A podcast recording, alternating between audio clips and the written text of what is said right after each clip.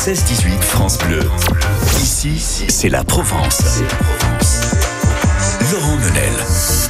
Ici, la Provence, dans les jardins aixois, cette fois-ci, à partir de demain et tout au long de, ce week-end, retrouvez les flâneries d'art contemporain, organisées par la comédienne Andrea Ferréol, présidente d'Aix en œuvre. Vous avez rendez-vous pour ce magnifique rendez-vous, 17e édition, cette année 2023, à Aix-en-Provence. Et justement, Véronique Lopez, vous avez invité Guillaume Siard du ballet Prège Locage, quand même, un magnifique groupe urbain qui va intervenir dans, le cadre de ces flâneries flânerie d'art euh, ce week-end. Monsieur, bonjour. Bonjour. Euh, Le ballet Prège Locage participe à ces flâneries d'art. Est-ce que vous avez préparé quelque chose de spécifique par rapport au lieu ou est-ce que non, vous allez présenter, comme vous le faites régulièrement, des interventions dans le pays d'Aix et en centre-ville?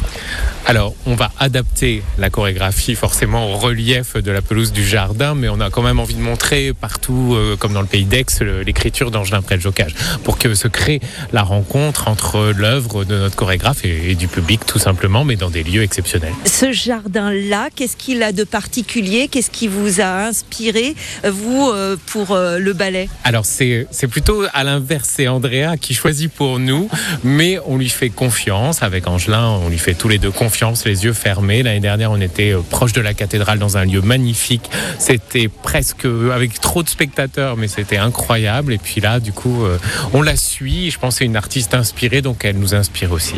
C'est toujours euh, important pour vous de euh, montrer au public et de manière gratuite ce que fait le ballet. Est-ce que ça fait partie de ces petites portes-là qui permettent l'ouverture vers, euh, bah, vers du plus grand? C'est surtout leur montrer qu'il n'y a rien à comprendre et tout à ressentir. C'est exactement la même démarche que pour la peinture ou la sculpture finalement. On ne cherche pas à comprendre la technique de la peinture ou de la sculpture, on a envie d'être touché.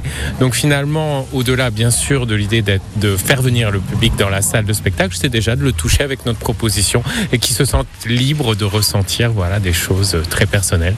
Et peut-être aussi, euh, c'est inspirant de savoir que les gens vont flâner, donc passer, marcher, eux aussi être en mouvement tout en vous regardant.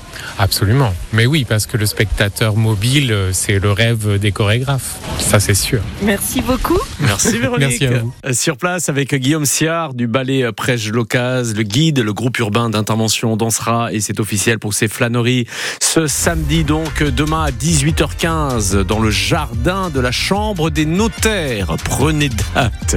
Merci beaucoup Véronique. D'autres idées à suivre sur France Bleu Provence, le temps d'écouter Big Mountain.